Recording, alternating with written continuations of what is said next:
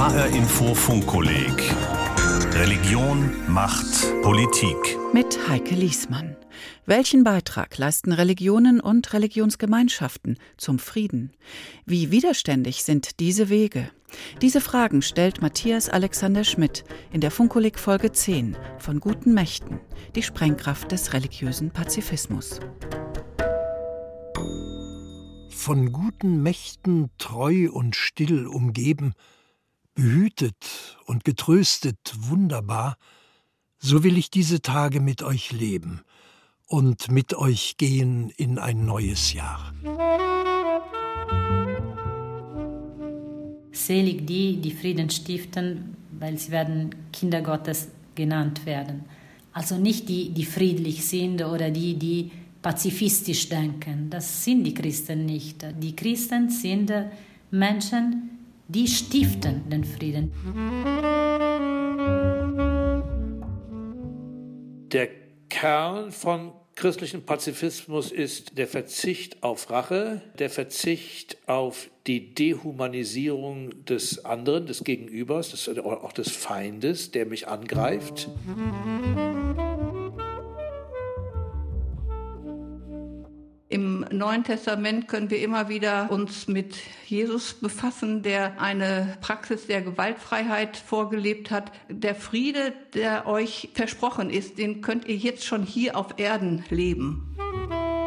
Doch willst du uns noch einmal Freude schenken an dieser Welt und ihrer Sonne Glanz, dann wollen wir des Vergangenen gedenken. Und dann gehört dir unser Leben ganz. Rom, im alternativ-studentischen Stadtteil Trastevere. Das Kopfsteinpflaster auf der Piazza Sant'Egidio ist noch nass vom Regen. Auf einer Bank vor der Kirche Sant'Egidio schläft jemand, vom Kopf bis zu den Knöcheln in eine Decke gehüllt. Nur die nackten Füße schauen hervor, mit Wundmalen. Jesus the Homeless, der obdachlose Jesus, eine bronzene Skulptur. Der kanadische Künstler Timothy Schmalz hat sie der Gemeinschaft Sant'Egidio zum 50. Jahrestag geschenkt. Daneben steht, ich war einsam und ihr habt mich besucht. Ein Jesuswort aus dem Matthäusevangelium. Die Gemeinschaft Sant'Egidio wurde 1968 gegründet. Es war die Zeit der Studentenrevolten. Das Zweite Vatikanische Konzil war gerade zu Ende gegangen und hatte tiefgreifende Reformen in der katholischen Kirche angestoßen. Eine neue Ausrichtung der Kirche auf den Einsatz gegen ungerechte Strukturen und Armut in der Welt. Unter diesem Eindruck wollte sich eine Gruppe von Schülern und Studenten gesellschaftlich engagieren. Der Gründer, Andrea Riccardi, heute Geschichtsprofessor in Rom, war damals gerade 18 Jahre alt. Zusammen mit Freunden begann er, Kindern in den Barackenvorstädten Roms kostenlos Nachhilfe zu geben. Abends traf man sich zum Gebet. Ab 1974 in der Kirche Sant'Egidio im römischen Stadtteil Trastevere. Das ehemalige Karmeliterinnenkloster Sant'Egidio diente als Namensgeber und ist heute der Hauptsitz der internationalen Gemeinschaft. An der Tür das Logo eine weiße Friedenstaube auf einem Regenbogen. Hier empfängt mich Evelina Martelli. Lange dunkle Haare, Brille, herzliches Lächeln. In vielen Ländern haben sich über Jahrzehnte Gemeinschaften von Sant'Egidio gegründet, erzählt sie. Jede Gemeinschaft besteht aus diesen zwei Säulen, die Freundschaft mit den Armen und das tägliche Gebet. Alle die Dienste, die sich dann in den Jahren entwickelt haben, kommen alle aus der gleichen Spuren, aus den gleichen Ursprüngen. Das heißt, versuchen Augen wie der barmherzige Samariter zu haben.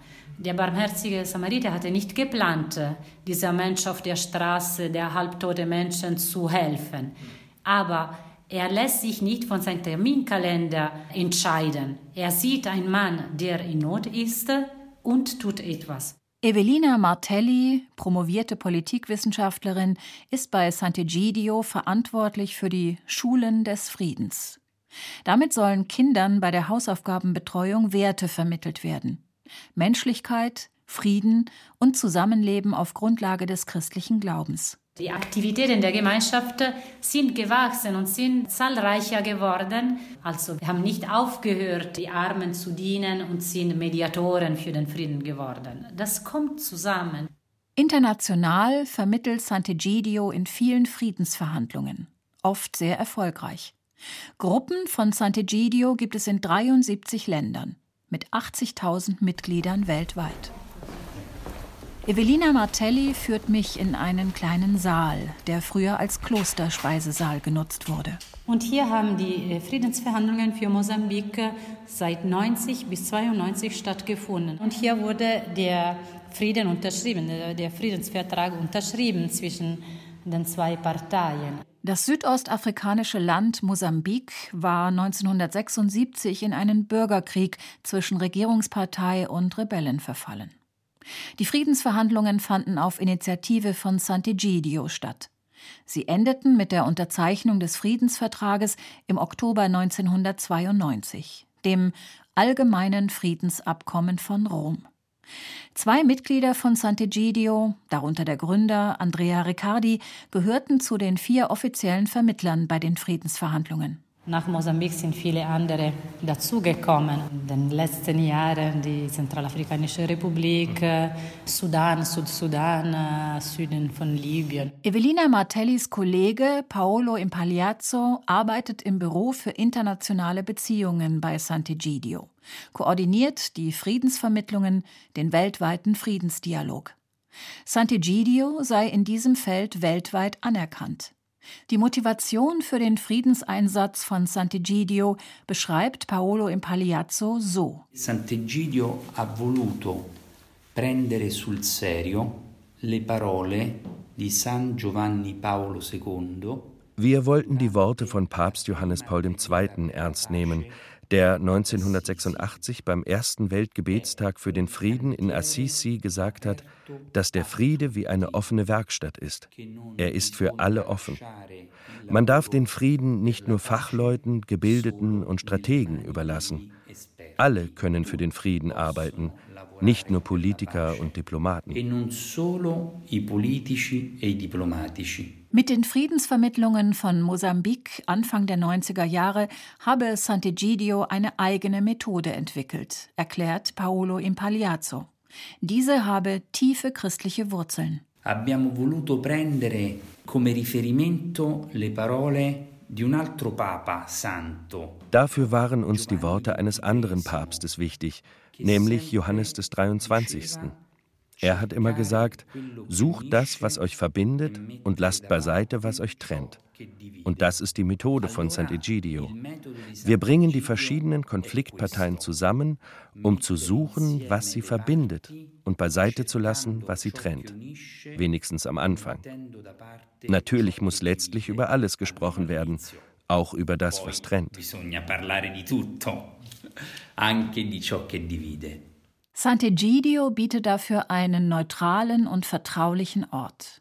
Schließlich habe die Gemeinschaft selbst weder politische noch wirtschaftliche Interessen und auch keine militärischen Druckmittel. Sant'Egidio crede nella forza debole del dialogo e della preghiera. Wir glauben an die Kraft des Dialogs und des Gebets. Wenn wir um Hilfe gebeten werden, sagen wir niemals Nein. Und wir bleiben dann an der Situation dran, auch wenn es nicht sofort Ergebnisse gibt.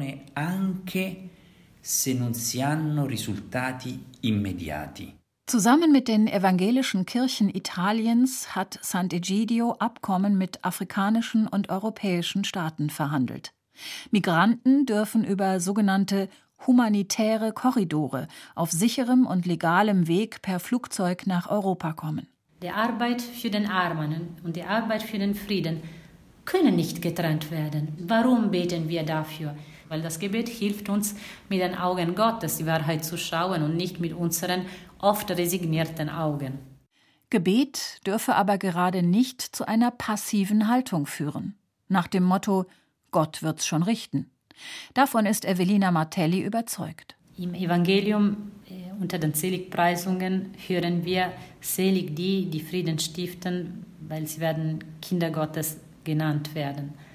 Also nicht die, die friedlich sind oder die, die pazifistisch denken. Das sind die Christen nicht. Die Christen sind Menschen, die stiften den Frieden, die arbeiten für den Frieden, die suchen den Frieden und den Zusammenkommen der Menschen. Ortswechsel. Die Glocken von Taizé rufen zum Gebet. Scharen von Jugendlichen und jungen Erwachsenen strömen über einen weitläufigen Hof in eine große Holzkirche mit Zwiebeltürmen. Davor stehen Jugendliche mit Schildern. Silence steht darauf. Stille. In dem kleinen Dorf Tessé in Burgund leben rund 100 Brüder in einer ökumenischen, also christliche Konfessionen verbindenden klösterlichen Gemeinschaft zusammen. Jährlich verbringen hier Hunderttausende junge Menschen aus der ganzen Welt jeweils eine Woche zusammen, tauschen sich aus über ihren Glauben, übernehmen gemeinsam Dienste wie Kochen und Putzen füreinander und feiern am Abend zusammen. Dreimal am Tag kommen sie zum gemeinsamen Gebet mit den Brüdern in die sogenannte Kirche der Versöhnung. In dem großen, mit Teppich ausgelegten Raum sitzen sie wie die Brüder auf dem Boden oder auf kleinen hölzernen Gebetshockern. Das gedämpfte orangefarbene Licht schafft eine meditative Stimmung. Große Ikonen, geweihte Andachtsbilder hängen an den Wänden. Die Jugendlichen verharren still, beten und singen.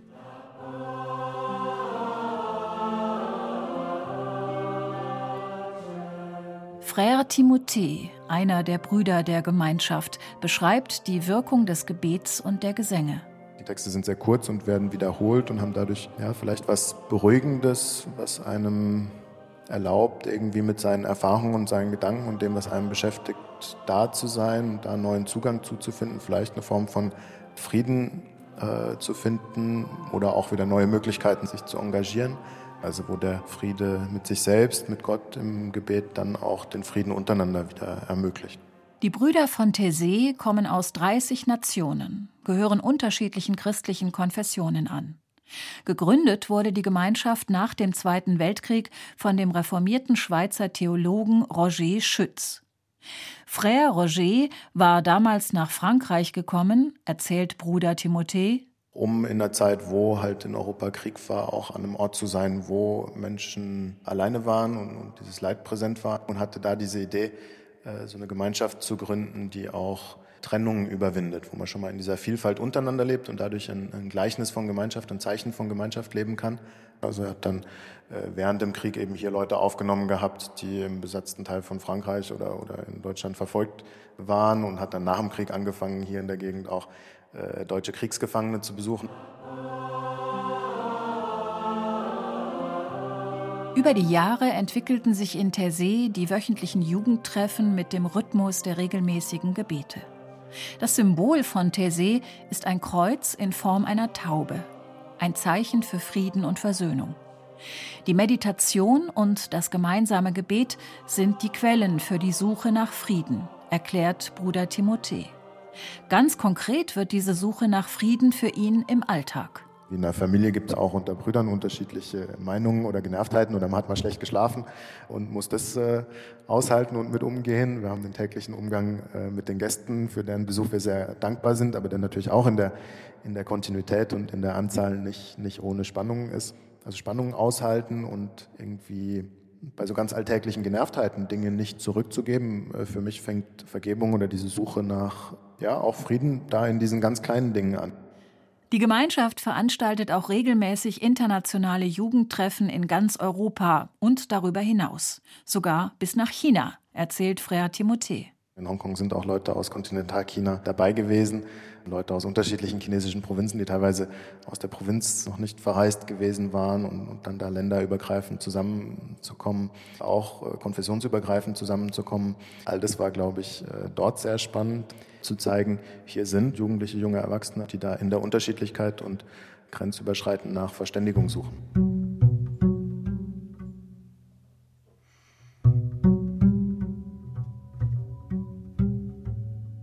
Zu Frieden und Versöhnung beizutragen, braucht es Gruppen wie die Gemeinschaften von Sant'Egidio und Taizé.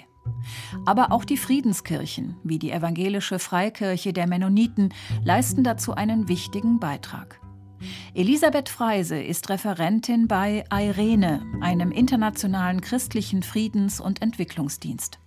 1957 wurde diese Organisation unter anderem von dem mennonitischen Pastor Peter Dyke mitbegründet.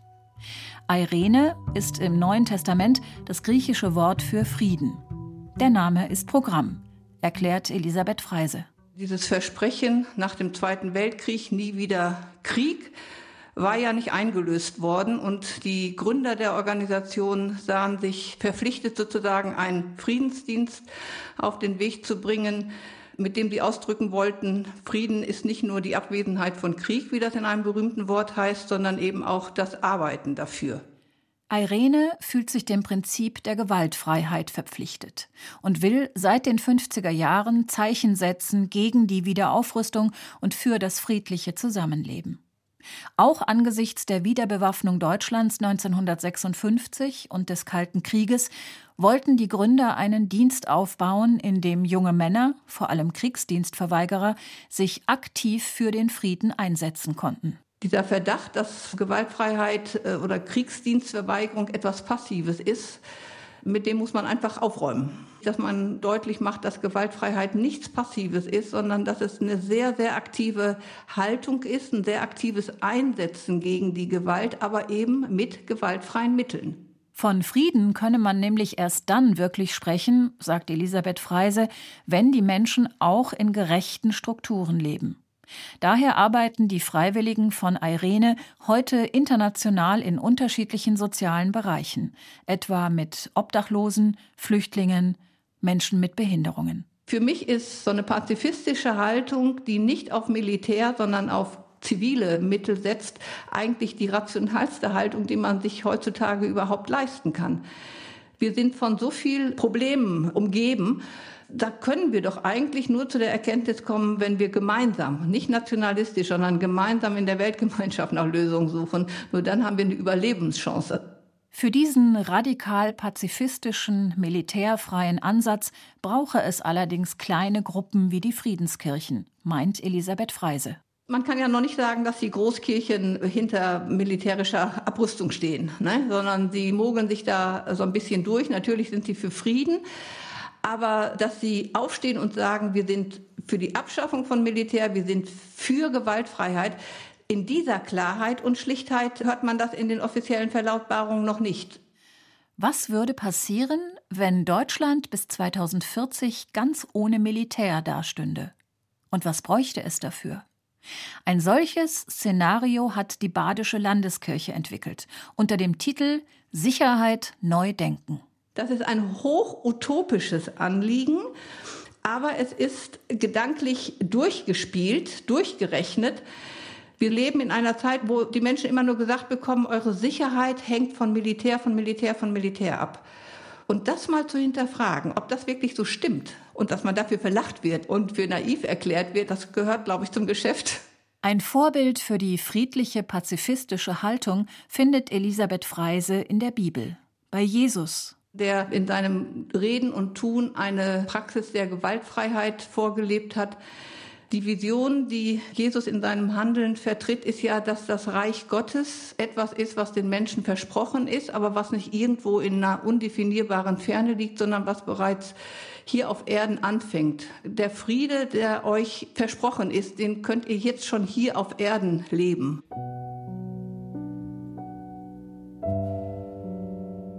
Jesu Gewaltfreiheit brachte ihm letztlich den Tod.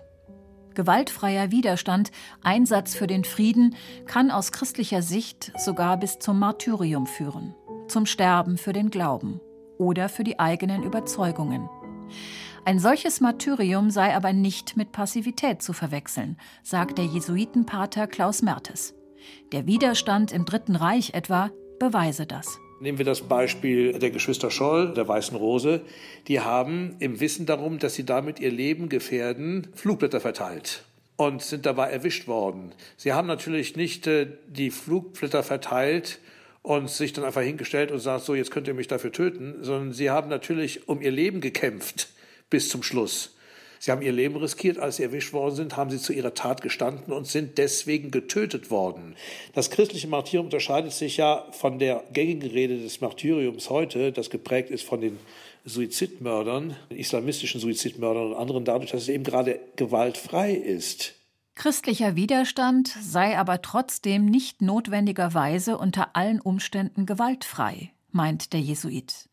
Für ihn sei in diesem Zusammenhang die erstaunlichste Stelle im Evangelium die, in der Jesus seinen Jüngern empfiehlt, Schwerter zu kaufen, kurz vor der finalen Auseinandersetzung in Jerusalem. Das steht in Lukas 22. Man fragt sich ja immer, woher hat denn der Petrus das Schwert, mit dem er dem Malchus das Ohr abhaut?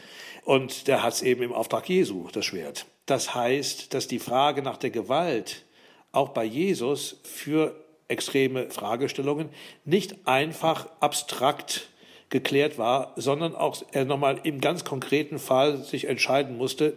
Ein solcher konkreter Fall könnte eine kriegerische Auseinandersetzung sein, so Mertes. Zum Beispiel müsse man unterscheiden, ob ein Land als Angreifer auftritt oder ob es selbst angegriffen wird. Schauen wir uns einfach mal den aktuellen Syrienkrieg an man kann natürlich einfach nur sagen, das ist alles so schrecklich, da kann man nur noch alles falsch machen. Trotzdem kann es nicht bedeuten, dass man sich zurückzieht und nichts macht. Also muss es irgendwie die Möglichkeit geben, auch in so einer Situation politisch so zu handeln, dass eine Perspektive entsteht, in der dann irgendwann Frieden und Versöhnung, Rückkehr der Geflohenen und so weiter und so fort geben kann. Auch der Widerstand gegen das nationalsozialistische Regime war nicht nur gewaltfrei. Der Verschwörerkreis um Klaus Graf Schenk von Stauffenberg diskutierte vor dem Attentat auf Hitler intensiv darüber, ob so ein Attentat ethisch erlaubt ist. Auch der evangelische Theologe und Pastor Dietrich Bonhoeffer beteiligte sich an diesen Diskussionen. Ist Tyrannenmord vereinbar mit dem äh, christlichen Auftrag zur Gewaltfreiheit? Und das ist eben eine schwerwiegende Frage gewesen, die Bonhoeffer in diesem Falle für sich so entschieden hat und andere eben auch, dass es den Fall geben kann, in dem Gewalt legitimiert ist, um zu verhindern, dass eben die Nationalsozialisten ihr Vernichtungswerk an Tausenden und Millionen von Menschen weiterführen können. Das finde ich ist im Rahmen eines christlich-pazifistischen Denkens eine Frage, die legitimerweise erwogen werden kann, weswegen ich auch finde, dass man nicht einfach sagen kann, jegliche Form von Gewalt widerspreche dem Christentum. Es gibt keinen Weg zum Frieden auf dem Weg der Sicherheit. Denn Friede muss gewagt werden. Das schrieb der evangelische Theologe, Pastor und NS-Widerstandskämpfer Dietrich Bonhoeffer. Friede ist das Gegenteil von Sicherung. Sicherheiten fordern heißt Misstrauen haben, und dieses Misstrauen gebiert wiederum Krieg. Sicherheiten suchen heißt sich selber schützen wollen. Friede heißt sich gänzlich ausliefern dem Gebot Gottes, keine Sicherung wollen, sondern in Glaube und Gehorsam dem allmächtigen Gott die Geschichte der Völker in die Hand legen und nicht selbstsüchtig über sie verfügen wollen. Kämpfe werden nicht mit Waffen gewonnen, sondern mit Gott. Damals, fünf Jahre vor Ausbruch des Zweiten Weltkriegs, war Dietrich Bonhoeffer voll dunkler Vorahnungen, aber getrieben von einer leidenschaftlichen Friedenshoffnung. Seine Idee war ein großes christliches Friedenskonzil. Die Kirchen sollten den kriegstreibenden Nationen die Waffen aus der Hand nehmen. Wie ist Frieden möglich? Welche Mächte können Frieden bewirken? Am Ende des Krieges musste Dietrich Bonhoeffer erleben, dass die Kirchen in ihrer Rolle als Friedensmahner versagt hatten. Und er selbst war schon inhaftiert. Wegen seines Widerstands gegen das NS-Regime wurde er im April 1945, wenige Wochen vor Kriegsende, hingerichtet. In der Gestapo-Haft im Gefängnis in Berlin-Tegel schrieb er zum Jahreswechsel 1944 ein hoffnungsvolles Gedicht als Weihnachtsgruß an seine Verlobte, mit Blick auf seine ungewisse Zukunft. Von guten Mächten wunderbar geborgen, erwarten wir getrost, was kommen mag. Gott ist bei uns am Abend und am Morgen und ganz gewiss an jedem neuen Tag.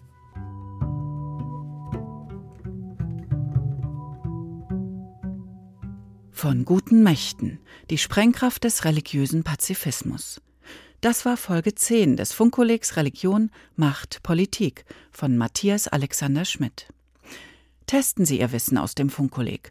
Noch bis zum 31. Januar können Sie sich anmelden und bei erfolgreicher Teilnahme an zwei Klausuren das Funkkolleg-Zertifikat erwerben. Mehr dazu auf funkkolleg.de. Dort gibt's auch alle bisherigen Folgen zum Nachhören. Das war das H-Info Funkkolleg mit Heike Liesmann.